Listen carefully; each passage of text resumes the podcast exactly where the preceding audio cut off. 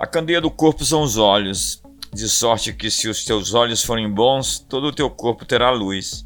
Se, porém, os teus olhos forem maus, o teu corpo será tenebroso. Se, portanto, a luz que há em ti são trevas, quão grandes são tais trevas? Mateus 6, versos 22 e 23. Ninguém vê com os olhos, mas com o cortex visual.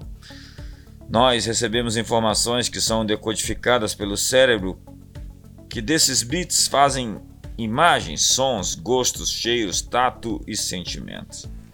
Jesus disse que tudo está no olhar. A vida é uma questão de ponto de vista, de perspectiva, de visão e de como se olha. Você não vê as coisas como elas são, vê como você é.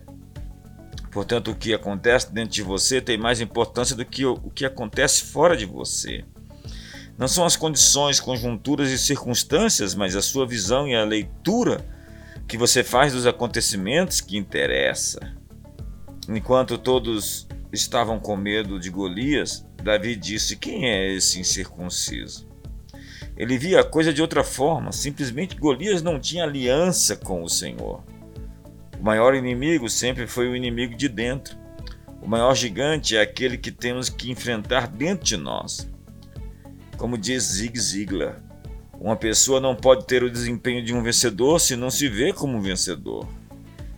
Como você se enxerga? Pessoas reativas são afetadas pelo ambiente físico. São pessoas condicionadas às circunstâncias e escravas de seus sentimentos. Quando tratadas bem, sentem-se bem. Quando tratadas mal, sentem-se mal. As pessoas tratarão você da forma como você se trata. Já para os proativos, a realidade não é o que se apresenta fora de si, mas dentro do ser. Eles simplesmente mudam a realidade. Faça chuva, faça sol, eles têm chuva e sol dentro de si. Alguém disse: criação é aquilo que trazemos para a vida, experiência é aquilo que nos acontece na vida, atitude é aquilo que fazemos com o que trazemos e com o que nos acontece na vida. Por fim, sua visão faz o seu mundo. Se você espera grandes coisas de Deus, você as terá. George Miller